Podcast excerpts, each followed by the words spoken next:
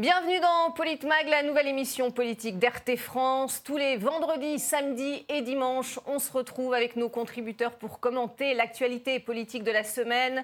Émission diffusée en direct sur notre chaîne YouTube, sur Twitter et sur Facebook. Et aujourd'hui, nous sommes avec Patrick Menucci, ancien député PS et conseiller municipal à Marseille.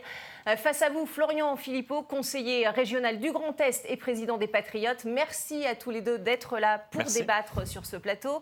On va vous retrouver euh, régulièrement dans cette émission et à la une de l'actualité politique cette semaine. Marion Maréchal lance sa première convention de la droite. À Paris samedi, l'ancienne députée du Front National a appelé à briser les barrières partisanes et les droites à s'unir. Construire une force politique capable de faire bloc face à Emmanuel Macron et conduire le mouvement à la victoire en 2022, c'est l'ambition affichée par ses partisans. Des baisses d'impôts, de nouvelles dépenses publiques et l'abandon de l'objectif de réduction du déficit. Le budget 2020 a été présenté cette semaine par le gouvernement. Un budget qui répond à la crise des Gilets jaunes, affirme Bruno Le Maire, le ministre de l'économie. Et on commence donc par la Convention de la droite, inaugurée samedi par euh, Marion Maréchal. Elle a appelé à l'union de toutes les droites et autour d'elle un millier de participants, des intellectuels, des politiques et des polémistes comme Éric Zemmour. Euh, voici un extrait de son discours, regardez. Mais d'où partons-nous? Cela fait 30 ans objectivement que la droite ne réfléchit plus, ne raisonne plus et n'a plus grand-chose à proposer. Et donc je suis convaincu que ce travail des idées, il est évidemment un préalable indispensable à la victoire politique. Sauvons tout ce que nous pouvons sauver.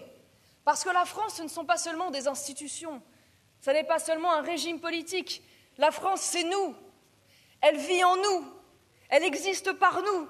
Et elle existera demain par ce que nous aurons su recevoir et ce que nous aurons su transmettre.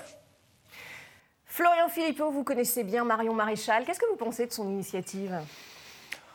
Ben, d'abord, moi, je connais quelques personnes autour qui ont organisé cette convention, et qui sont des personnes plutôt sympathiques et, qui sont, je, crois, très sincères dans leur démarche anti-Macron, énervées comme euh, on l'est beaucoup par sa politique et par le personnage, et donc qui cherchent une issue, une voie comme une alternative au macronisme. Bon, donc je ne vais pas mettre tout le monde dans le même sac et juger tout le monde. Chacun essaie de se débrouiller comme il peut. Maintenant, moi, sur le, sur le fond, euh, je ne crois pas du tout que ce soit une convention de la droite ou d'ailleurs une convention de la gauche, et encore moins de l'extrême droite ou de l'extrême gauche, qui pourra sauver la France. Parce que je pense que ce clivage droite-gauche, il est mort euh, enterré 10 euh, mètres sous terre depuis extrêmement longtemps et qu'il faut passer à autre chose et qu'il faut, je crois, urgemment face à Macron et au macronisme, rassembler les patriotes de la gauche et de la droite. c'est ça, à mon avis, la solution. C'est pas euh, la droite ou la gauche, ça, ça me paraît complètement. Vous dites union des patriotes. Dépassé. Oui, moi je dis Union des Rassemblement des Patriotes, c'est ce qu'on essaie de faire modestement avec les Patriotes, comme un peu comme un aiguillon. C'est pas un peu la même chose finalement? Non, c'est pas la même chose parce qu'il y a des Patriotes qui viennent de la gauche.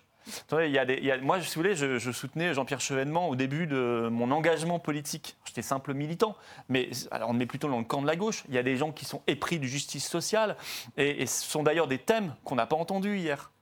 L'immigration, c'est un vrai problème, énorme problème, l'islamisme aussi. Mais on ne peut pas parler que de ça pendant trois heures il faut aussi parler du rapport capital-travail, il faut parler des services publics, il faut parler de l'écologie, il faut parler de, du travail, de l'emploi, il faut parler de, de, plein de sujets. il y aura d'autres conventions, hein, c'était le, premier volet. Peut-être, mais en tout cas, moi, si vous voulez, le, point fondamental de divergence, il est là. J'en aurai un autre, mais j'en parlerai euh, tout à l'heure. Patrick Menucci, euh, l'union des partis, hein, ça a été aussi un, thème abordé par la gauche, euh, la gauche qui a le même problème que les LR aujourd'hui. Est-ce que c'est une, issue possible? Je ne crois pas qu'on puisse comparer ce que fait la gauche ou ce que a fait bah, ou fera plutôt la gauche avec cette réunion Parce que d'abord, je vais vous dire une chose. Parce que pour vous, l'union de, du PS et euh, de ce qu'on appelle l'extrême gauche, euh, ce n'est pas envisageable Je ne crois pas, pour l'instant en tout cas. Euh, mais parlons de ce qui s'est passé hier ou avant-hier. moi, pour moi, ce qui s'est passé, c'est d'abord, ce que je voudrais dire, c'est quand même des propos absolument honteux. Il s'est dit des choses dans cette réunion qui sont absolument repoussante. On avait l'impression d'avoir euh, une réunion des ligues factieuses euh, d'avant-guerre. Les Arabes ont remplacé les Juifs, euh, et puis vas-y, qu'on tape à bras raccourcis sur une partie de la population de ce pays.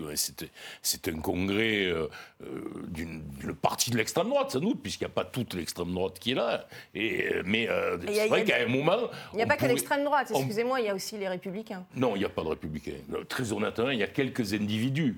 Euh, mais on s'attend. On s'attend Xavier Breton Non, mais il y avait 3000 personnes, vous pouvez m'en citer 4 ou 5, mais euh, on s'attend à ce que Philippe Henriot ou Marcel Déa euh, arrivent avec leur béret, tendent le bras. Enfin, c'est incroyable ce qu'on a vu hier. Alors après, sur, sur, la vraie question que vous posez, les républicains, moi, je, pour moi, les choses ne se jugent pas dans un congrès ou dans une salle euh, assez improbable avec ses palmiers derrière. D'ailleurs, on parlait euh, de l'islam avec euh, un décor égyptien derrière. C'était assez, assez incroyable. Mais ça se juge sur le terrain. Et moi, ce que je peux vous dire, c'est que dans les régions, et notamment dans la mienne, dans, la région sud, en Provence-Alpes-Côte d'Azur, je ne vois pas que ce type d'accord pour les municipales est en train de se faire je vois des listes du Front National, du Rassemblement National. Pourtant, il y a eu des tentations de, non, de rapprochement. je ne dis pas qu'il n'y a pas des jeunes qui sont tentés, mais il y a quand même, euh, je crois, un pôle euh, du Rassemblement national qui est quand même un parti, je n'en pense pas de bien, mais qui est un parti qui existe et qui est quand même en capacité de proposer à des gens euh, d'être élus, même s'ils ont toujours des problèmes avec les élections municipales. Et puis, il y a En Marche qui siphonne la droite. Or, la vérité, c'est que dans les communes, en tout cas, le processus que nous avons vu, euh, qui, qui, a été mis en œuvre hier et qui a d'ailleurs été critiqué par par exemple, euh, le maire de Béziers, qui, euh, je ne sais pas quoi, il était en colère. On a, pas il, il a dit que la droite, je cite, avait la trouille. il était jaloux. je, crois qu'il était jaloux parce qu'il avait fait la même chose il y a trois ans et que ça avait été moins couvert médiatiquement. Je crois que c'est que, ça. Qui les connaît, nous explique pourquoi. C'est pas, pas mon grand ami. Hein. non, non, non, mais vous les avez fréquentés. mais voilà. Mais, il a, plutôt un bon bilan dans sa commune. Hein, non, mais moi, il fait, il fait, quoi dans sa commune? Il a un bon bilan. Ah, ça, c'est, je crois pas. Je, pense qu'il a un bilan qui est euh, un, bilan euh, de ce que peut faire euh, l'extrême droite dans une commune, c'est-à-dire il a mis le paquet sur la propreté. bon, mais après le développement économique de Béziers, c'est une catastrophe. Je veux dire, aujourd'hui, euh, les, les taux. Trop dans les détails, non, hein. mais les taux de chômage. Non, mais si, si, vous me parlez de Béziers, je connais bien, et de, l'agglomération qui n'est d'ailleurs pas dirigée par lui. Euh, c'est lui, sa commune, c'est une catastrophe. Donc moi, je trouve que ce qui s'est passé euh, dans cette réunion de la Palmeraie, je crois, n'est pas aujourd'hui, n'infuse pas sur le territoire dans les communes. Je pense que ça, c'est un constat. Florian Philippot. Alors, bon, moi, si vous voulez, je ne vais pas rentrer dans l'histoire de la euh, hitlérisation ou je ne sais quoi, tout ça, parce que je pense qu'il faut vraiment passer à autre chose. Il y a, euh, non, mais je veux dire, on va ouais, pas non plus, euh, tout ne se vaut pas. En tout cas, il y a une vraie... mais je vais vous dire, je, pense que... Moi, je n'ai pas parlé d'hitlérisation. Non, mais bon. enfin, DA, bon, on voit très bien où ça nous mène, tout ça. Je pense que c'est pas ce qu'attendent aujourd'hui les gens. moi, je vais vous dire, je pense que l'outrance, parfois, du verbe, et c'est vrai qu'il y a eu des verbes assez violents hier qui ont été prononcés, cache en réalité une incapacité à être efficace. Je m'explique. Il est extraordinaire de parler pendant trois heures d'immigration comme ils l'ont fait hier ou d'islamisme sans une seule fois poser la question de l'Union européenne. Pas une seule fois. Euh, mais ça nous voue à l'impuissance de ne pas parler de l'Union européenne. Parce qu'un pays qui ne maîtrise pas ses frontières nationales, Union européenne, Schengen, un encore, pays. Une, encore une fois, c'était la première, hein, donc on ne peut pas parler de tout. Ah bah non, mais, les thèmes, on peut peut pas les, c'est pas des bouts de saucisson les thèmes. Il y a des cohérences en mm. politique. Il faut mettre les sujets en cohérence les uns avec les autres. Euh, la politique, la jurisprudence de la Cour de justice de l'Union européenne qui interdit qu'on remette en cause le regroupement familial, qui interdit, euh, ça c'est la CEDH, qu'on euh, remette en place la double peine. tout ce que nous demande avec l'asile, qui est largement une politique européenne en termes d'accueil, l'Union européenne, je veux dire, tout ça, tout ça, 80%, ça dépend de politiques européennes et de politiques de jurisprudence de la Cour européenne des droits de l'homme. Donc il est hallucinant de ne pas en parler. Et ils n'en parlent pas parce qu'ils veulent faire cette union des droites qui n'a pas de sens, où on va essayer de rassembler euh, si vous voulez, des carpes et des lapins, euh, des LR européistes, ultra-libéraux, avec peut-être des gens qui viennent du Rassemblement national, beaucoup plus euh, étatistes, très anti-Union européenne. Ça n'a pas de sens. Le vrai clivage, il n'est plus là. le clivage, Macron l'a bien dit, et, il l'a montré. Il est entre ceux qui disent que la France c'est fini, hein, qu'on va la dissoudre dans le grand bain mondialiste en passant par l'Europe, et ceux qui sont patriotes, qui sont attachés. Et les patriotes, eh bien, il y a des gens qui sont aussi de la gauche et du centre. C'est une évidence. Et donc moi, je pense qu'il faut les, qu'il faut les rassembler. Après, sur le terrain, je suis assez d'accord avec vous. Euh, moi, il y, a les faux culs du rassemblement. Voilà. Euh, euh, ceux qui vous parlent en permanence dans leur discours politique, il faut faire le rassemblement. moi, je suis le rassembleur. Quand on leur propose, moi je prends un exemple tout simple, on va faire un référendum là sur aéroport de Paris. C'est pas un sujet très clivant. Je sais pas ce que votre position. Moi je suis contre la privatisation. Moi je suis contre la privatisation. Moi aussi. Vous voyez, c'est pas hyper clivant. Il y a beaucoup de partis politiques qui sont contre. On va même se retrouver, je pense, sur beaucoup d'arguments. Moi j'ai écrit à tous les responsables de partis politiques qui sont contre la privatisation pour qu'on fasse un meeting commun pour que les Français s'y intéressent et aillent signer. Il y en a pour l'instant. Pour l'instant, on verra peut-être qu'il y aura d'autres réponses, mais c'était il y a trois semaines. Un seul qui m'a répondu, favorablement, c'est Nicolas Dupont-Aignan. Je le remercie d'ailleurs. Mais les autres n'ont pas qui répondu. n'a pas été invité- ceux qui pas non, été mais invité, ceux qui vous disent en per- non, mais je, je le critique pas, au contraire. Là. Non, non, ceux qui pas vous disent, hier. Ceux qui, oui, c'est vrai qu'il n'était pas invité hier. Ceux qui vous disent en permanence, moi je veux faire le rassemblement, etc. Ils le feront pas au municipal. Et quand on leur tend la main sur un sujet facile, pas clivant, pas idéologique, comme une privatisation d'aéroport, ils font les absents. Donc en réalité, ils roulent comme les autres pour leur petite boutique et ils sont dans l'hypocrisie. Et ça, il faut en sortir. Quand on fait le rassemblement, on le fait vraiment. Et nous, au municipal, on est en train de le construire. Rassemblement des patriotes dans les communes. Mais ce que, ce, Patrick ce que Hénique. décrit euh, Florian Philippot, c'est tout à fait normal. C'est parce que euh, beaucoup d'entre nous, euh, de, de partis politiques, je, pense- je pense euh, par exemple au Parti Socialiste que je connais bien, n'ont pas envie de se mêler euh, sur une tribune euh, avec euh, le Rassemblement national ou avec des personnalités. Non, mais Ah, ça. alors là, la France s'en je sortira jamais. non, mais, La ok. France s'en sortira Mais jamais, Peut-être, mais je vous donne l'explication. Je sais que. Je vous Je donne sais que c'est je ça. vous donne l'explication. Je vous donne l'explication. Je pense Là, que c'est ça parce qu'il y a laisse les clés à parce que- Macron, là. parce que Mais des électeurs mais, alors, je LR ne pense pas qu'on va régler aussi. la question Mais de si. Macron. Il faut autant 4 qu'il faille la millions, régler avec. Quand il faut avec, réunir euh, 5 l'ex- millions de signatures. droite. Mais, c'est Euh, pas, non, mais là, c'est pas une question d'extrême droite ou d'extrême gauche. Quand il faut réunir 4 700 000 signatures, il faut le Non, mais peuple. Il faut le peuple. on Et- sinon, Macron gagne à tous les coups. Non, non, mais on s'adresse à tout le monde pour. euh, Il y a une différence entre s'adresser à tout le monde, effectivement, Ben oui. pour faire signer, et de se mettre sur la même tribune. Mais non, mais enfin- moi, je, je, je, je Chacun pense. peut faire l'un Oui, après je- l'autre, on peut s'arranger, Oui, les gens vont Comme pas à la faire un- télé, quoi. Comme à la Ben télé. oui, non. mais vous savez très bien que les caméras Non, viendraient. mais vous savez très Voilà. bien que quand, vous savez très bien que quand on organise Alors là, ça, les caméras sont venues pour le coup pour, euh, pour, euh, Mais sur, merci pour la euh, transition. Les caméras étaient là en tout cas pour euh, Marion Maréchal. C'est un peu ce qu'elle recherche aussi, non, d'occuper le terrain euh, en vue d'ambition politique, selon vous, euh, Florian Philippot? Alors moi je ne sais pas. Honn- je- honnêtement, hein, je c'était pas la personne dont j'étais la plus proche au Rassemblement national. Vous connaissez nos, nos divergences de fond. Moi je suis sur une offre politique beaucoup plus sociale, souverainiste, euh, très écolo. On parle beaucoup de démocratie directe aussi aux patriotes. Euh, j'ai j'ai pas d'antagonisme personnel avec elle, mais je la connais assez peu. Je ne sais vraiment pas ce qu'elle a dans la tête politiquement, euh, ce qu'elle- si elle veut vraiment revenir Elle, elle ou a pas. parlé de victoire, hein, donc elle a parlé. euh, Voilà. En tout cas, elle semble de temps en temps adresser des, comme on dit, des cartes postales.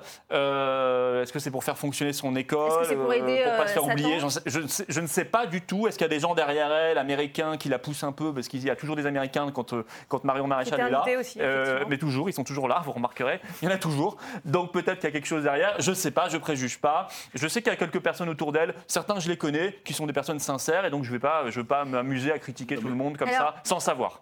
Sur, Patrick sur- Minucci. sur le fond, quand même, euh, parce qu'il s'est dit des choses à cette réunion. Alors, on a quand même décrit euh, euh, ce qui s'est dit sur l'islam, très bien.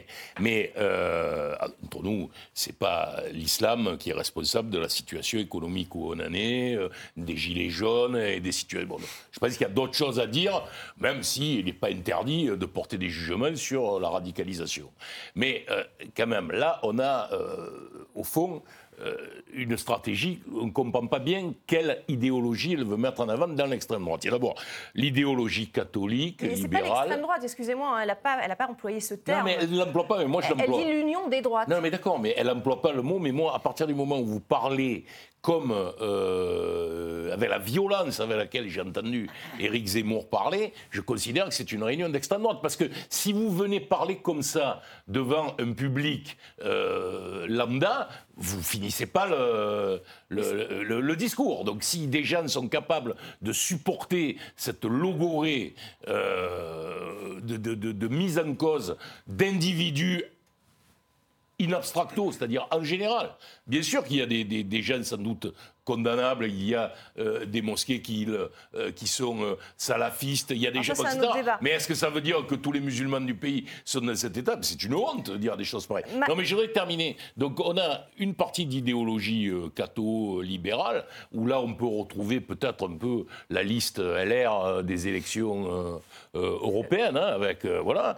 Bon, on rajoute à ça le grand remplacement. Puis de l'autre côté, on a une stratégie populiste à la Trump, vous parliez des Américains autour. On sent bien qu'il y a sans doute un peu de ça euh, derrière, avec, euh, avec, avec le, le alt-right. Est-ce que c'est on est dans des représentatif d'une partie des Français oui, mais néanmoins les quelle est la ligne voté Parce que j'ai pas compris. Vous pouvez pas faire le alt-right, c'est-à-dire la- le Tea Party, euh, avec 15 ans de retard, et de l'autre côté, euh, faire euh, le Versaillais, c'est-à-dire euh, le, le catho libéral. Parce qu'il y a la question du libéralisme au milieu. Ça, c'est vrai. C'est- c'est la- il y a la Mais- question du libéralisme. Et la question du libéralisme, elle matrice quand même après votre. Parce que vous ne pouvez pas diriger un pays qu'avec un programme contre les musulmans. Il faut que vous parliez de la sécurité sociale, du budget dont on va parler Bon, tout à on n'est l'heure. pas là, hein, pour, elle, le dit- elle le dit elle-même. hein. de la transition pas- écologique, j'en sais rien. un mouvement politique à Je- proprement je, je vais parler. dire deux petites choses. D'abord sur le débat de fond, sur, je ne vais pas rentrer dans le débat de fond, mais sur l'islam, l'islamisme, euh, je pense qu'il faut être intransigeant, radical euh, avec l'islamisme. Mais ça, c'est ce sera un autre débat. Oui, mais d'accord, non, non, mais je précise quand même les choses. On peut parfaitement être euh, avec cet islamiste qui a tué 250 personnes Mais chez nous euh, depuis euh, quelques années, qui est une horreur dans certains quartiers, que- et, et ramener, remettre les pendules à l'heure. Et il va falloir être courageux là-dessus, euh, sans remettre en cause tous les musulmans. Bah, je ne sais, pas si ça a été fait hier, honnêtement. hein. Je ne veux pas euh, Bah, inventer, je veux pas faire des procès d'intention. Ben, excusez-moi, Mais- euh, excusez-moi, mais permettez, mais quand je crois que Zemmour a dit, Éric Zemmour a dit, euh, ces gens vont vous remplacer. C'est-à-dire, vous, les, les- vous Moi, petits Français, vous, vous, les petits Français, ils s'adressent à qui Je- je- je- Parce que les, islamistes qui radicaux, il y en a, mais ils ne concernent pas. Dieu merci, c'est pas tout le monde. Voilà. Mais euh, le grand, si vous voulez, le- parfois, le- parfois l'excès verbal cache une inaction. Regardez, leur modèle, je crois qu'hier, leur modèle, c'est Salvini. Salvini, en 13 mois, ministre de l'Intérieur, il y a eu 80 000 clandestins en plus par rapport à son arrivée. Il a en fait réduit le nombre d'arrivées dans les bateaux, 2000 personnes. Alors c'est spectaculaire, c'est médiatique, mais c'est un peu comme faisait Sarkozy quand il, était ministre de l'Int- quand il était ministre de l'Intérieur. Mais l'efficacité en termes migratoires était proche de zéro la- parce que la- Salvini n'a pas atta- attaqué la question européenne. Voilà, peut-être qu'il est très bonne intention, courageux, mais il n'a pas attaqué le problème européen. Et c'est ça que moi je leur reproche beaucoup hier. Ils sont dans une impasse stratégique avec l'histoire, ça c'est vrai, et vous avez raison, l'histoire de réunir des droites très différentes, libérales, antilibérales, européennes, anti-européennes, euh, patriotes, antipatriotes, Ouais, C'est etc. un peu le cas déjà chez les LR. hein. Ça marche pas, la convention. Marche pas chez Ça- les LR. ça- Il y a des courants, il y a des courants internes. Mais, regardez où ils en sont. Ceux qui ont leurs vieilles lunettes gauche-droite sur les, sur, posées sur le nez, ben, moi je leur conseille, vous retirez et vous mettez à la poubelle. C'est fini, on comprend plus la France et le monde avec gauche et droite aujourd'hui. Alors Marine Le Si vous Pen me a permettez, je vais garder mes lunettes gauche quand même. hein. Moi j'ai vous pas en- de lunettes, alors vous voyez, c'est pas Alors Marine Le Pen a décliné l'invitation. Euh, voici ce qu'a dit Marine Le Pen de cette convention. On en a parlé, c'est vous qui avez employé le terme, euh, Patrick Minucci. Une discussion entre catho-conservateurs. Euh, voilà comment elle a Ah bah, qualifié. je ne savais pas qu'elle avait dit ça. Voilà comment elle a Il n'y a pas de qualifié. E à national. hein. Effectivement, euh, on va Petit corriger. Elle attend, elle attend de voir ce qui va en ressortir, c'est ce qu'elle a dit, et voir si, si- si ça élargit l'audience, en tout cas, euh, de ceux qui défendent la France. Voilà ce qu'elle a dit exactement. Euh, ça fait de l'ombre à, à Marine Le Pen, euh, l'initiative de, de Marion Maréchal De fait, euh, c'est un peu construit peut-être. Je ne sais pas si ça a été construit là pour ça, mais beaucoup, euh, sur les dernières années que j'ai vécues au Front National, souvent les stratégies de Ma- Marion Maréchal visaient à faire de l'ombre. C'est-à-dire qu'il y avait souvent des, éléments de des événements de communication qui tombaient par hasard au même moment que les grands événements du Front National ou de Marine Le Pen. Ça, j'avais remarqué. Je ne sais pas si c'est le cas là. Je ne crois pas que Marion Maréchal fera- fera quoi que ce soit pour 2022. Oui, pour 2022. Euh, voilà, donc. euh, Elle, est, elle est trop jeune, selon vous Elle manque d'expérience euh, Moi, je me- Patrick Minucci Moi, je ne rentrerai pas du tout dans les questions de la jeunesse. c'est le projet, euh, comprends pas, je- c'est les convictions. euh. Moi, moi, moi, je crois surtout que c'est une impasse politique. Je crois que là où c'est- est rentrée cette réunion de la Palmeraie, c'est une impasse politique parce qu'il ne tranche pas sur la question du libéralisme. Il- Florent Philippot a raison, il ne tranche pas sur la question européenne. Donc ils essayent de rassembler les gens sur un thème, la xénophobie. Mais la xénophobie, ça ne peut pas faire euh, un courant politique majoritaire dans le pays, parce qu'après que vous ayez réuni les xénophobes, il faut quand même euh, s'assurer que l'armée fonctionne, que la police fonctionne, que le budget est voté, euh, que les écoles, le programme, enfin voilà, tout ce que fait l'État, ils n'en parlent pas. Quand même, la question écologiste, pas un mot n'a été prononcé euh, dans cette convention. Je n'y étais pas, je dis ce que je lis dans les journaux. Après, moi, je Mais- répète, il y aura d'autres numéros et peut-être que ce seront des questions qui seront abordées au cours des, des prochaines conventions. Bah, je hein. ne sais pas s'il y aura d'autres numéros. Je crois qu'il n'y en aura euh, l'an pas d'autres. Moi, j'ai entendu un gars prochain. hier. euh, j'ai entendu un gars dire à l'année prochaine. Oui, c'est ça. Oui, mais Non, vous, savez, voilà, alors, vous savez, le problème, c'est que le, le le casting entre guillemets, moi je suis pas là pour blâmer encore une fois les gens. hein. Je- moi je, suis pas un grand, je suis pas comme ça le donneur de leçons, disant qui est bien, qui est mal. Loin de moi cet esprit-là. Je dis simplement que le casting fait qu'ils parleront, même s'ils refont l'an prochain, ils reparleront d'immigration et d'islam à 95% parce que parce que les personnes invitées à cette convention sont sur ce sujet. C'est un sujet extraordinairement important, mais on ne peut pas parler que de cela. La question sociale était très absente. Est-ce qu'ils crois, vont pas parler d'immigration parce que justement Emmanuel on ne- Macron euh, va entamer ce débat lundi à, à l'Assemblée nationale C'est plutôt l'inverse, je dirais. À mon avis, c'est plutôt l'inverse. Mais, mais, mais je crois que quand on parle d'immigration sans poser la question de la souveraineté nationale, on parle de rien. On parle de rien. Quand on n'a pas d'outils pour agir, que ce soit sur le champ écologique, social ou le champ migratoire, et je rajouterai le champ démocratique, les référendums et tout le reste, eh bien, quand on n'a pas l'outil de la souveraineté nationale et de la souveraineté populaire pour agir, et donc tant qu'on est dans l'Union européenne, pour, pour être clair, hein, on parle dans le vide. Voilà. Et donc hier, il y a eu des mots, parfois un peu excessifs ou pas, chacun le jugera, mais en tout cas, on a surtout parlé dans le vide, parce qu'on n'a pas posé la question de la souveraineté nationale. Je, je me demande d'ailleurs si euh, c'est le mot immigration qu'il faut employer. Bon, évidemment, euh, ça a une conséquence, mais moi je sens plutôt de la xénophobie. C'est-à-dire, il n'y a, pas que la question du, du gars qui arrive, euh, de, de ceux qui traversent la mer. il y a- la France a toujours eu euh, des vagues d'immigration. On est 67 millions, on est capable d'en supporter beaucoup et beaucoup d'entre elles ont Enfin, a permis. quand même, euh, quand même historiquement, on est quand même à un niveau historiquement élevé. Non, non. Ah si, si, le- Mais pas- l'Asie, pas- pas- 130 pas- 000. Si, Oui, si, c'est des mais pas chiffres par rapport, mais pas par rapport à la profondeur de l'histoire de France. Bah si. Mais regardez, Justement. moi je viens d'une famille immigrée. Euh, Oui, donc mais voilà, bon, donc, euh, souvent, moi aussi, du côté de mon père, il y a eu des Polonais avant. souvent, mais enfin, je veux dire, euh, je m'en doutais. Mais Bah oui, souvent, mais souvent ça n'a rien à voir, mais, sou- mais si, Non. parce que je pense que la question de l'immigration pour ces gens, hein, pour, pour ceux qui ont, puisque c'est d'eux qu'on parle, elle est, elle est euh, sur, euh, elle est dessous la question de la xénophobie. Il y a une haine de l'étranger. Ce que j'ai entendu hier, c'est une haine de l'étranger, alors surtout s'il est un peu basané, alors à ce moment-là, il est vraiment bon à jeter au chien. Je pense que c'est très grave, et quand même peut-être la chance qu'on a, c'est que euh, c'est, euh, pour l'instant encore, une impasse politique. Mais il faut quand même se méfier, et puis d'autres d'ailleurs, le, le Rassemblement national notamment, reprend avec d'autres termes, mais quand même reprend aussi ce type euh, d'activité politique. Florian Philippot, cette euh, convergence des droites e- existe déjà à travers la, la droite populaire qui est incarnée par euh, Thierry Mariani. euh, Mais il est au Rassemblement Jean- national, ou Jean-Paul Mariani. ou Jean-Paul Garot. Enfin, il avait initié Mais en Jean- tout cas, cette, Garot aussi. cette droite populaire, non? C'est déjà un mouvement qui existe? C'est le prolongement, cette convention, selon vous? Euh, je ne suis pas certain. Je pense que c'est surtout quelques personnalités qui ont fait un chemin, euh, qui sont partis d'un parti pour un autre. C'est plutôt des ralliements. Je ne suis pas certain que ça incarne quoi que ce soit parce que je pense qu'il y en a un qui a fait en quelque sorte l'union des droites, c'est Macron. Non mais attendez, le seul qui a fait l'union des droites réellement, c'est Macron. Regardez comment le 16e arrondissement, Neuilly, tous les, les coins bourgeois en province Le massivement aussi, 8e les arrondissement de. Marseille. hein, qui votaient LR ont massivement basculé aux dernières européennes, et je pense que ça va se reproduire à l'avenir, vers euh, En Marche.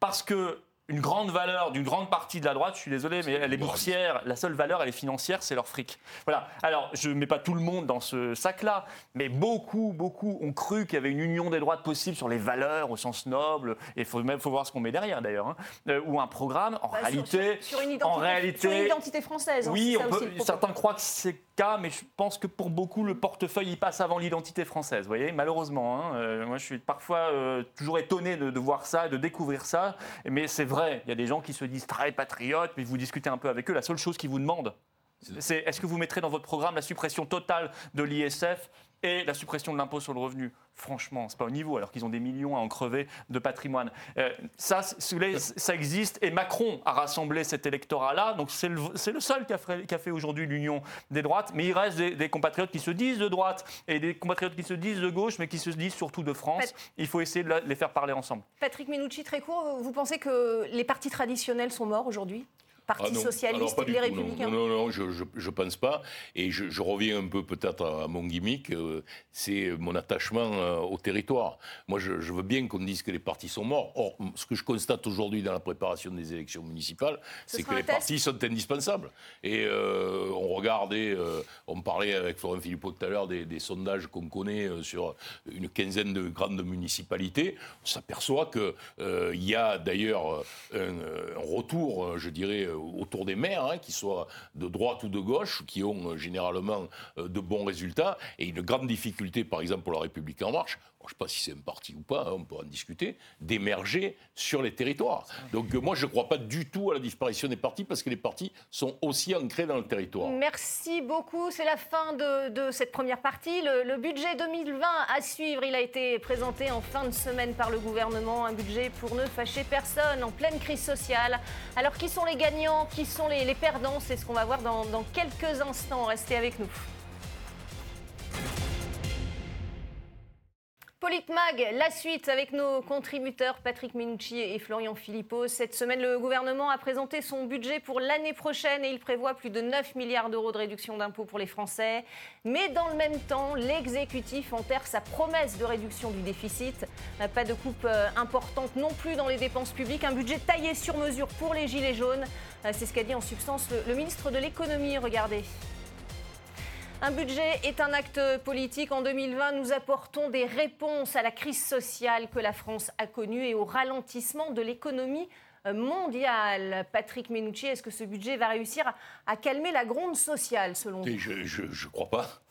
Mais je pense quand même qu'il euh, faut quand même, avant de, parler du budget, je peux rentrer dans quelques détails, je pense quand même qu'il faut dire une chose. Le gouvernement a vraiment situation incroyable euh, euh, économiquement euh, et qui lui permet, au fond, de, de pas trop bouger le déficit, de l'augmenter de 0,2. C'est la conjoncture qui Voilà, mais la conjoncture. Non, mais il y a d'abord les taux d'intérêt négatifs.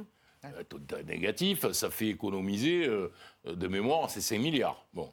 Ensuite, vous avez euh, la fin de la double, de la, de, la, de, la, double rémunération du CICE. Parce qu'en 2018, on a payé 2018-2019. Donc, c'est un élément supplémentaire. Vous avez un truc, on peut peut-être remercier François Hollande et Christian Eckert, c'est le prélèvement à la source. Le prélèvement à la source, c'est 2 milliards. Euh, et c'est quand même ça, c'est le, le, quinquennat précédent. Et puis la croissance qui est moins impactée chez nous, par exemple, que chez euh, les Allemands euh, ou les Italiens, pour une raison qui n'est pas très vertueuse, c'est qu'on n'est pas très bon dans l'export.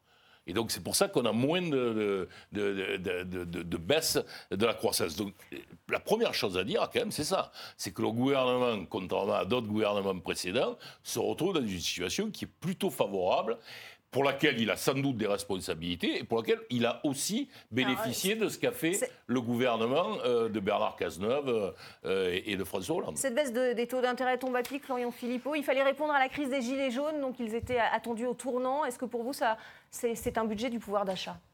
Honnêtement, non, on ne peut pas dire ça. Euh, c'est vrai que ça leur donne un petit coup de pouce, ces taux d'intérêt négatifs, mais ce n'est pas, pas un budget de pouvoir d'achat. Euh, je vois quelques baisses sur l'impôt sur le revenu. Enfin, vous avez plus de la moitié des Français aujourd'hui qui ne payent pas l'impôt sur le revenu parce qu'ils n'ont pas les revenus pour payer l'impôt sur le revenu. Il y a 5 milliards qui, qui, sont alloués justement sur la baisse. C'est ça. Mais je veux dire, rien, on avait, ça fait des, lustres qu'on parle de la TVA sur les produits de première nécessité. Bah, c'est vrai qu'il faudrait l'autorisation de Bruxelles. Mm. Hein. Quand je parle de mon problème de souveraineté, là, c'est un exemple concret.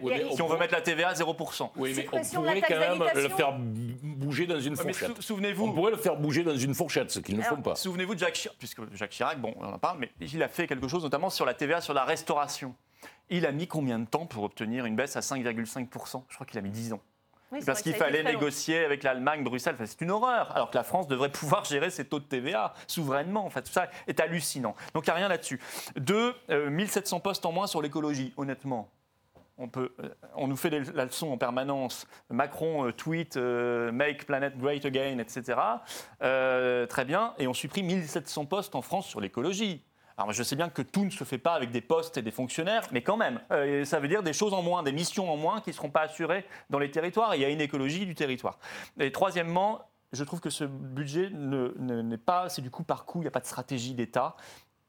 Beaucoup d'économistes annoncent, alors attention, il ne faut pas jouer à Madame Irma, surtout pas en économie, mais quand même, il faut les écouter. Oui, ce sont des prévisions. Hein. Nous disent qu'une peut-être une grosse récession mondiale arrive. Et, le Brexit, a priori, qui pourrait aussi oui, bah, changer le Brexit, moi je crois que ça se passera très bien. Non, non, mais il y a, non, non, non, il y a, on sait qu'il y a la guerre commerciale États-Unis-Chine. Ces taux d'intérêt négatifs, c'est pas forcément un signe extraordinaire.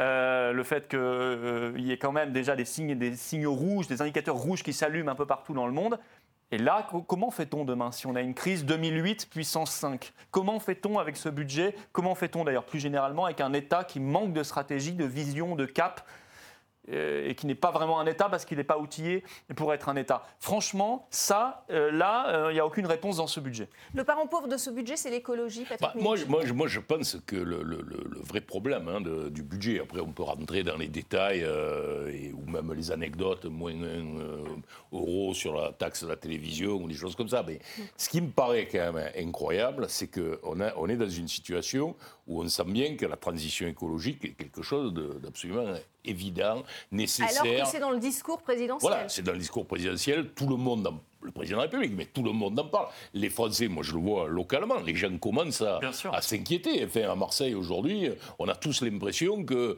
si on n'a pas une clim, euh, pour vivre en juillet et en août, euh, c'est compliqué. Hein. Et pourtant, c'est pas très écolo la clim. Hein. Oui, non, mais tout à fait. Non, mais, évidemment, non, mais évidemment, mais je veux dire que oh, oh, oh, les, les, gens ressentent des évolutions dans par rapport à il y a 10 ans. Ils ressentent l'urgence climatique. Oui, enfin, je veux dire, il faisait 33 euh, degrés hier euh, à Marseille. Hein. Je veux dire, on est, on est, on est, on est euh, quasiment le 1er octobre.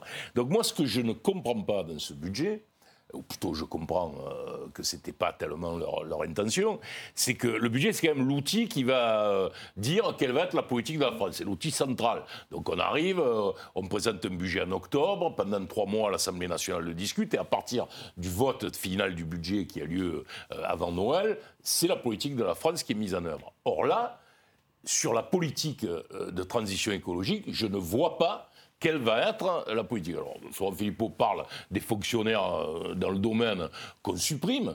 Moi, ce que je trouve, c'est que. Euh, il y a plusieurs écoles. 47 postes supprimés dans la fonction publique. Oui, mais ça, ça c'est au total. Ça, c'est au total. après, il y a des. Dans l'environnement, c'est 1700. Ah, après, il y a des bougés. Mais il y a des économistes aujourd'hui qui disent euh, que. Je, pense notamment à Alain Grandjean, qui est un économiste qui est très intéressant sur ces sujets, qui dit pourquoi on ne profite pas de, justement des taux négatifs pour faire euh, un emprunt massif, imaginons 30 milliards d'euros, qui va nous amener peut-être à 2,5 de déficit, mais on s'en fiche un peu, enfin entre nous, 2,2 ou 2,5, moi j'ai pas la... et, avec cet argent-là, commencer la, transition écologique. Parce que moi je, je, ne crois pas que la transition écologiste, écologique peut être sous-traitée aux entreprises, aux associations ou aux citoyens. Évidemment, les citoyens doivent prendre leur part, les associations environnementales doivent prendre leur part, les entreprises doivent prendre leur part, mais c'est l'État qui doit mener, et l'État, y compris avec l'Europe, qui doit mener une politique de transition économique. Je, vous, je, vous, conseille, enfin, je conseille à nos auditeurs de lire euh, dans le dernier numéro euh, de, du débat euh, l'article de Bernard Cazeneuve qu'on ne peut pas soupçonner euh, euh, d'être euh, un écologiste, qui explique comment il pense qu'aujourd'hui, la première chose que doit faire l'État, c'est d'organiser la transition écologique au travers du budget. Et, alors, et je veux dire que c'est ça qui, n'est pas fait dans ce budget. C'est ça le plus grave. Le, le gagnant de ce budget, c'est la défense, Florian Philippot, plus 4,5%. Euh, c'est un choix judicieux selon vous? D'abord, elle en a bien besoin parce qu'elle a été euh, à l'os pendant très très très longtemps et on n'est toujours pas au niveau. Hein. On n'est vraiment toujours pas au niveau. Moi, je pense qu'il faut mais c'est la première fois en tout cas que le budget augmente. Euh, oui, peut-être pas la première fois. C'était une demande en tout cas. Il y a eu un petit changement, mais attention parce qu'ensuite quand on regarde les réalisations des budgets de défense, c'est toujours inférieur à ce qui a été prévu dans le projet de loi de finances de l'année précédente. Enfin, donc ça, il faut faire très attention. Euh, euh, deuxièmement, Voilà, exactement. Deuxièmement, il faut euh, se dire quand même qu'en parallèle, on est en train, et ça je suis très inquiet là-dessus, et je ne suis pas le seul, il y a des pétitions qui ont été lancées, on est en train de larguer notre industrie de défense nationale par fusion avec les Allemands ou je ne sais quoi sur tel ou tel projet. D'ailleurs, ça se passe fort mal, puisqu'il y a déjà des, des, antagonismes entre Allemands et Français sur le futur avion de chasse, par exemple, on ne sait pas pourquoi il faut qu'il soit franco-allemand, alors que on est parfaitement capable de le faire. Donc on veut perdre encore là une souveraineté stratégique et on va transférer du, savoir-faire qu'on a vers les Allemands qui ne l'ont pas. Eux, je comprends leur intérêt, nous, je ne comprends pas bien le nôtre, hein. si ce n'est que c'est très idéologique, et ça, c'est inquiétant. Euh, troisièmement, inquiétant dans ce, dans ce budget, c'est qu'on va chercher de l'argent qui manque par la privatisation, c'est-à-dire qu'on vend les bijoux de famille.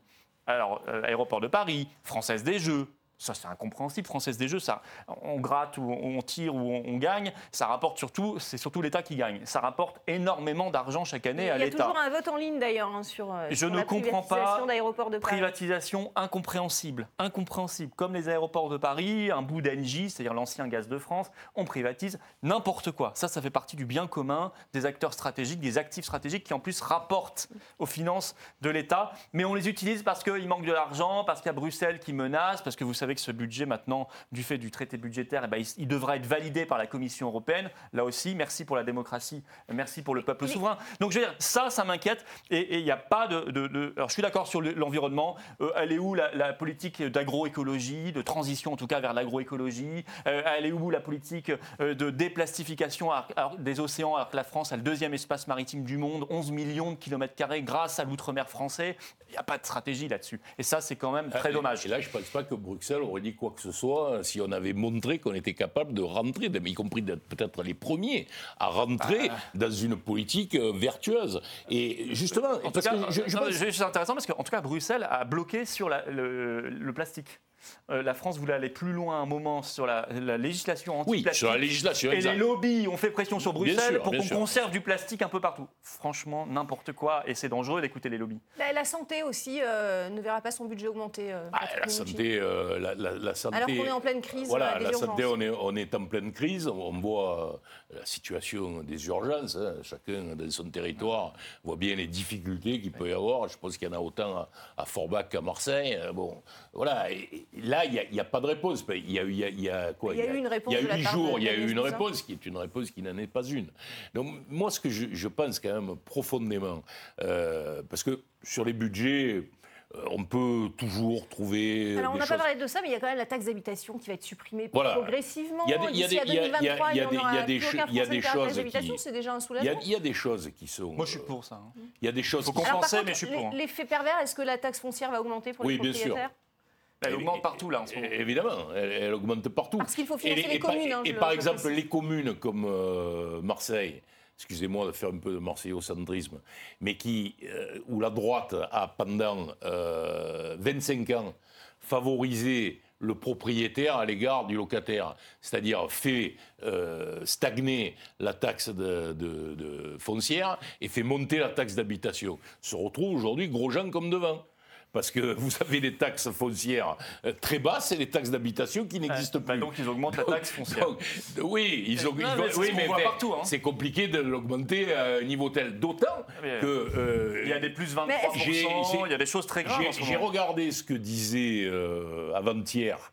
Il y, y, a un, un comité des finances locales, euh, qui, est composé d'élus, à qui on présente régulièrement, avant que le budget ne soit présenté au public, on, leur dit, en matière de taxes locales et de, transferts, qu'est-ce qui se passe? Et je viens de... Voilà, c'est la question des transferts. Oui, non, mais je viens de regarder que pour la première fois, dans l'histoire de la République, les bases d'imposition ne seront pas revalorisées de l'inflation.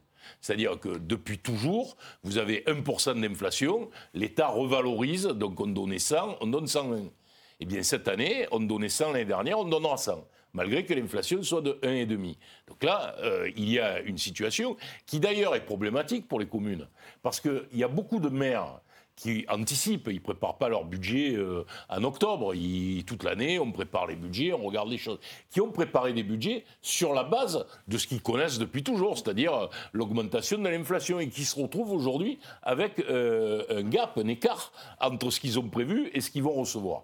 Donc là, il y a quelque chose qui est peut-être pour l'instant passé inaperçu. On va voir hein, si au Sénat, notamment, euh, ça ne va pas euh, euh, être un peu comme ce qui s'est passé sur l'annonce qui a été faite sur les personnes de plus de 70 ans qui ne bénéficiaient plus de, de, Alors ça, on en effectivement.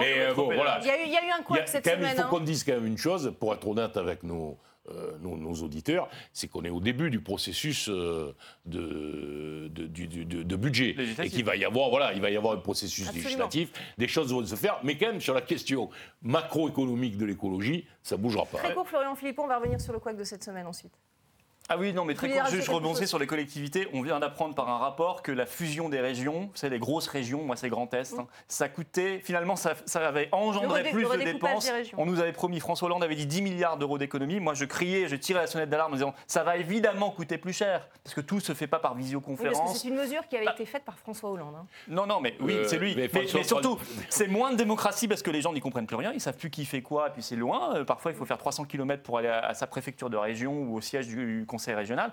Et puis, c'est plus cher parce qu'évidemment qu'il faut euh, harmoniser vers le haut les agents, et ça c'est tout à fait normal, personne ne va le remettre en cause. Il faut harmoniser les primes, il faut harmoniser plein de choses, donc ça coûte. Alors évidemment, quand ça coûte, bah, ça coûte ensuite en termes d'impôts pour le contribuable, qu'il soit local ou qu'il soit national, c'est la même chose pour lui. Et ça, franchement, vous voyez, ça c'est un manque de réflexion, un manque Oui. de jugeote. C'était je- évident que ça coûter plus Je cher. ne suis, pas, pas je beaucoup suis pas persuadé quand même que François Hollande ait parlé des 10 milliards dans l'année qui suit. hein. Non. Je pense que c'est plutôt une vision un peu plus Mais, loin. mais- mais à ce rythme, Voilà. ça va être plus 10 milliards. hein, de... Alors, en, en début de semaine, lundi, la porte-parole du, du gouvernement a annoncé un rabot des niches fiscales pour les, les- les plus de 70 ans bien portants. Euh, ça a créé évidemment une polémique. Vous le voyez, ce n'est pas un nouveau coup porté aux retraités, avait-elle dit. Il n'y a pas de politique anti-vieux menée par notre gouvernement. Et dès le lendemain, rétropédalage de la part euh, euh, du gouvernement, euh, Édouard Philippe a dû recadrer euh, sa ministre devant les députés. Regardez.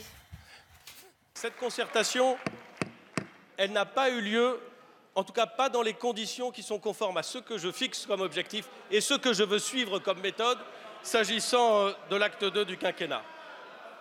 C'est la raison pour laquelle, monsieur le député, c'est c'est la raison pour laquelle, monsieur le député, j'ai demandé à la ministre du Travail de renoncer à cette mesure. Je veux donc rassurer les professionnels et les employeurs.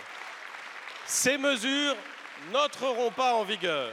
Patrick Menucci, ça fait pas très sérieux quand même. hein. C'est la preuve d'une certaine fébrilité, selon vous? Écoutez, je, je ne sais pas, l'explication qui est donnée par, par le gouvernement peut s'entendre, c'est-à-dire que vous savez comment ça se fait. Oui, que c'est Pas si- si cabinet, ceux qui nous écoutent que, savent. que la porte-parole a quand même porté ça devant. Ah, mais non, mais dites pas la, porte-parole, euh, parfois je me dis que je ne voudrais pas être à sa place parce que euh, la, la- la pauvre, on lui fait dire des choses, le lendemain le contraire. Ça ne doit pas être évident. Et d'ailleurs, elle a été extrêmement maltraitée hier dans la convention euh, euh, Oui, de, la droite. Oui, oui, mais enfin, je pense des gens qui se moquent de la façon dont elle est habillée, c'est vraiment indécent entre nous. Voilà, c'est dit. On peut faire des, on, peut, faire des, on peut faire des, remarques sur ce qu'elle a dit, mais euh, enfin, bon. ah, mais non, mais il y avait un vrai. Non, mais, non, mais c'est c'est quand même un sujet. Oui, mais enfin, c'était le sujet précédent. hein. Oui, non, bah, sur le quoi. C'est pas- c'est parce que je- je ce, qui vois, compte, là. ce qui compte à la fin, c'est que cette mesure soit retirée, euh, tant mieux. Mais il y a eu un couac, bon, ça arrive? Euh, non, non, sur l'habillement, c'était pas si anecdotique que ça. Je crois qu'elle a réglé, elle s'est améliorée.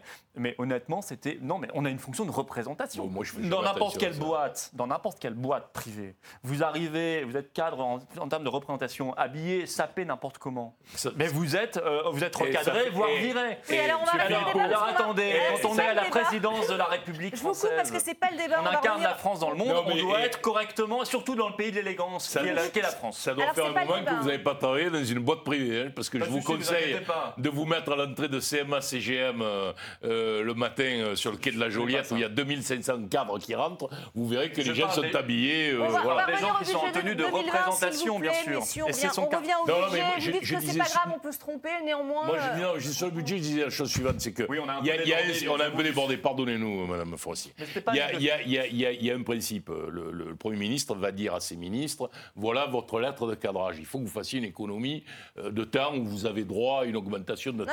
Donc on a dit à, on cette- essaye un peu on tout a dit à Madame P- Pernico, euh, c'est comme ça, oui. Pénicaud. Pénicaud, pardon.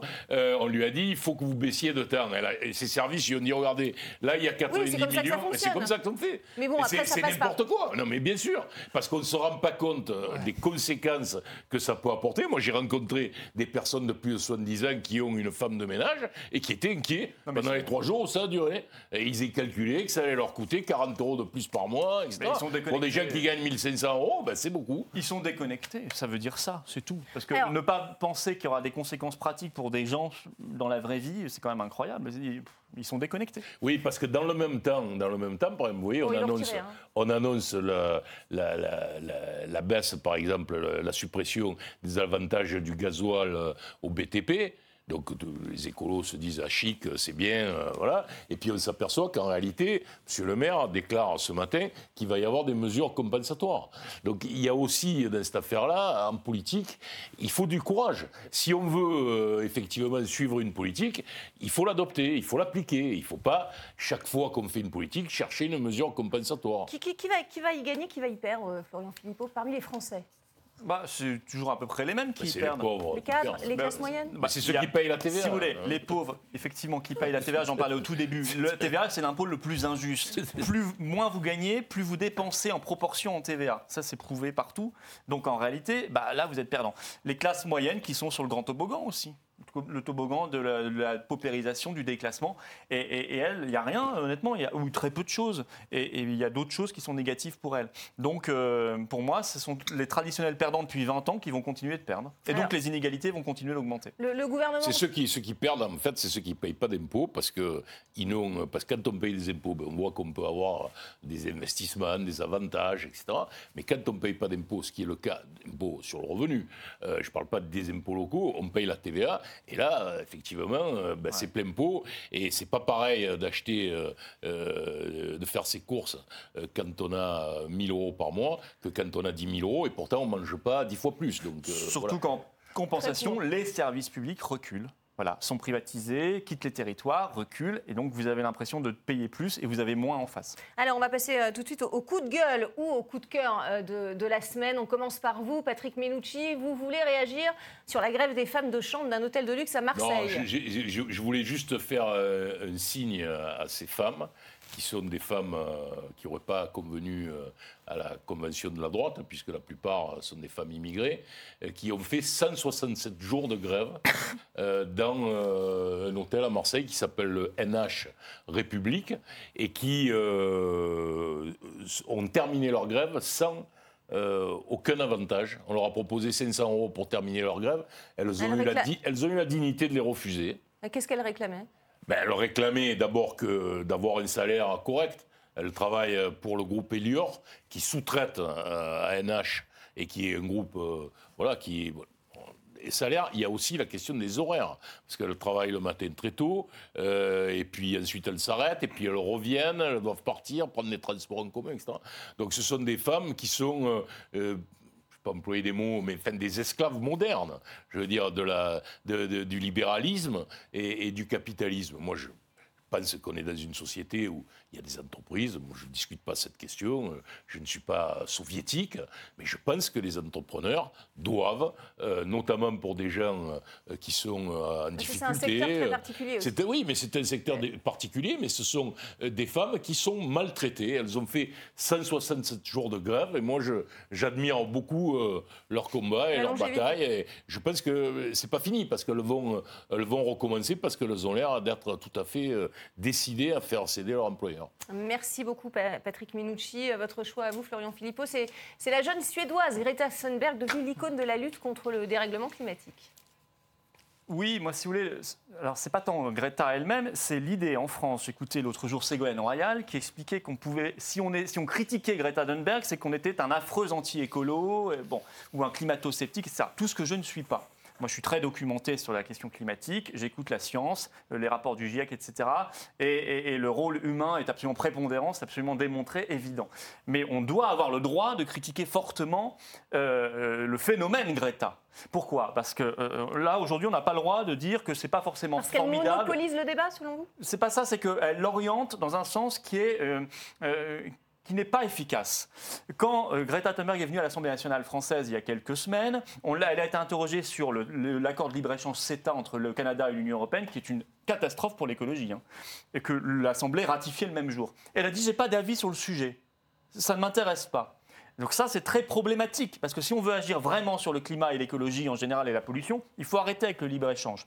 Et donc Greta refuse et les gens autour d'elle refusent qu'on pose ce sujet. En fait, elle refuse qu'on pose tous les sujets qui remettent en place, qui remettent en cause un modèle. Et ça, un modèle économique ultralibéral, euh, très ravageur pour le social et pour la planète. Et ça, on doit avoir le droit de le dire. Comme on doit avoir le droit de le dire que son comportement n'est pas forcément approprié. Euh, quand, elle, quand elle fait sa crise devant les chefs d'État, quand elle traîne la France, qui est quand même un pays par rapport à la Chine ou aux États-Unis, Oui, plutôt invecti- elle a vertueux. invectivé les chefs d'État à l'ONU vertueux. en début de semaine. Oui, mais quand elle traîne la France devant les tribunaux, alors la Chine et les États-Unis, eux, rien. Bah, ils ne peuvent pas les traiter parce qu'ils ne sont pas Oui, signataires. Alors, bah, donc, elle euh, récompense ceux qui signent bah, pas voilà, une convention. ouais, et ça, c'est pas très bien non plus. Qu'en trois, on doit avoir le droit de dire aussi que c'est pas forcément superbe d'appeler les enfants ou les jeunes à ne pas aller à l'école tous les vendredis. C'est une catastrophe pour l'instruction et pour le niveau d'une nation que qu'on loupe un jour sur cinq à l'école. Ils pourraient faire leur manifestation Samedi. le samedi, par exemple. Mais on n'a même pas le droit, on n'a plus le droit de dire ça. Elle est sacrée, elle est sainte, elle est sanctuarisée. Alors, non, on Royal, doit pouvoir disiez, critiquer Greta, on doit pouvoir dire qu'autour d'elle, il y a des gens très riches, très puissants, des agences de com, et que tout ça n'est pas forcément très sain. Vous, vous le disiez dans, dans votre coup de Et quand on dit ça, on n'est pas anti-écolo, au contraire, je pense qu'on est écolo efficace. Ségolène Royal disait qu'elle avait influencé euh, Emmanuel Macron. hein. C'était ce qui vous avait fait réagir également. Oui, mais enfin, Ségolène Royal, euh, Voilà, on le voit. je sais pas ce qu'elle fait encore. euh, le- le- le- Bon, enfin, pour moi, Ségolène Royal, c'est 2007, et je comprends pas ce qu'elle fait encore là, à croire qu'elle sera présidente en 2022. Moi, j'y crois pas. Vous savez, que Merci. j'ai- vous savez que j'étais son directeur adjoint de campagne. Alors, C'est vrai. quel souvenir Alors on va pas Très parler, on va pas parler de Ségolène Royal parce que c'est la, c'est la fin de cette émission. Euh, merci beaucoup Florian Philippot Merci à vous. et merci, Merci, à vous merci, Patrick Madame Le Forestier, merci. Menucci d'être venu et merci pour votre contribution sur RT France. Avant de, de clore cette émission, je voulais revenir quand même sur le débat euh, sur Jean-Luc Mélenchon. J'ai dit par erreur hier qu'il était condamné à, à trois mois de prison avec sursis et 8 000 euros d'amende. Il n'a pas évidemment été condamné. Il s'agit bien euh, de la peine requise par le parquet contre lui. Le le jugement est mis en délibéré pour le 9 décembre prochain. Voilà, c'est dit. Euh, c'est la fin de, Politmag, émission à voir en replay sur notre site internet rtfrance.tv. Merci pour votre fidélité. Restez avec nous.